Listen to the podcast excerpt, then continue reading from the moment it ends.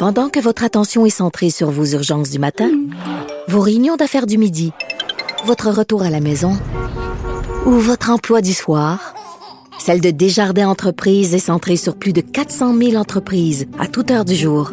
Grâce à notre connaissance des secteurs d'activité et à notre accompagnement spécialisé, nous aidons les entrepreneurs à relever chaque défi pour qu'ils puissent rester centrés sur ce qui compte, le développement de leur entreprise. Bonjour tout le monde, bonjour les auditeurs, les auditrices. Euh, très contente de vous retrouver après un super, une super de belle fin de semaine. Et vous êtes chanceux de m'avoir avec vous aujourd'hui parce qu'en fin de semaine, j'ai fait encore un jeu d'évasion avec ma famille et vous êtes très chanceux mais j'ai réussi à m'évader. Et il restait une minute trente. Puis on a réussi à trouver le code secret, on a réussi à s'évader. Sinon, on serait encore là tous les trois dans un jeu d'évasion quelque part à Brossard, puis je pourrais pas venir animer. Mais heureusement, à la dernière minute, on a réussi à trouver le code secret. Alors, vous le savez, je commence toujours mon émission avec des choses qui ont attiré mon, attention dans l'actualité.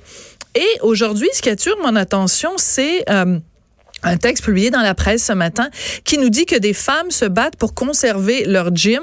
Donc, c'est sur la rue Masson à Montréal. Et l'entreprise, donc, qui est à la tête, qui est propriétaire de ce gym où ne peuvent aller que des femmes, a décidé qu'à partir du 20 décembre, ben, ce sera un gym mix comme 99,999% des gyms qu'il y a euh, au Québec. Donc, ça va devenir un gym mixte et ces femmes qui étaient très contentes d'avoir un gym réservé aux femmes sont absolument furieuses. Bon, moi, j'ai toujours eu un problème fondamental avec le concept d'avoir un lieu euh, réservé à un sexe ou un autre. Là, une raison pour laquelle on s'est débarrassé des tavernes il y a plusieurs années de ça, c'est qu'on considérait que c'est de la discrimination puisque les femmes n'avaient pas le droit d'entrer librement dans un lieu qui était réservé aux hommes. Donc, j'ai la difficulté à la base avec le concept de dire, il y a un endroit où si tu es un homme, tu ne peux pas aller dans cet endroit-là. Il me semble qu'on vit dans une société où justement on dénonce ce type de discrimination.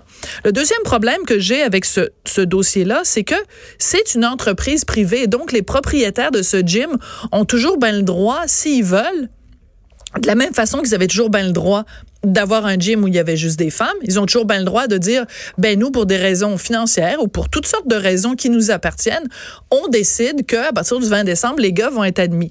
Mais ce n'est pas comme ça que l'entendent certaines femmes qui sont absolument furieuses de cette décision. Écoutez, elles ont mis en ligne une pétition euh, le 19 novembre, elles songent à organiser une manifestation pour dire à quel point elles sont pas contentes. C'est pas tout. Elles ont écrit au député de la circonscription de Rosemont. Elles ont écrit au maire de l'arrondissement de Rosemont, la petite patrie. Mais moi, je dis, mais pourquoi s'arrêter là, mesdames? Que fait la Fédération des femmes du Québec devant cet affront fait aux femmes de Rosemont, la petite patrie? Et je dirais même plus, que fait le Conseil du statut de la femme? Pourquoi ne pas aller plus loin? Pourquoi ne pas saisir les Nations unies de ce problème absolument fondamental? Mesdames, vous allez devoir partager votre temps de gym avec des hommes poilus qui vont peut-être vous regarder pendant que vous soulevez euh, des haltères ou que vous faites, euh, vous dansez la Zumba. Alors, c'est un petit peu euh, particulier quand même euh, le, ce, ce, type de revendication, surtout qu'on en fait tout un plat. Et euh, franchement, euh, écrire à des députés, je vois pas, je vois difficilement ce qu'un député peut avoir à dire sur quelque chose qui concerne une entreprise privée. Alors ça, c'était mon premier. Ben voyons donc. Deuxième, ben voyons donc. Vous savez, aujourd'hui, bon, vendredi c'était la grosse folie, évidemment, du vendredi fou ou du Black Friday, selon la langue que vous parlez. Et le lundi, aujourd'hui, c'est le cyber lundi. Donc, plein d'entreprises essayent de vous vendre des rabais et vous encourager, en fait, à la consommation, pour ne pas dire vous encourager à la surconsommation.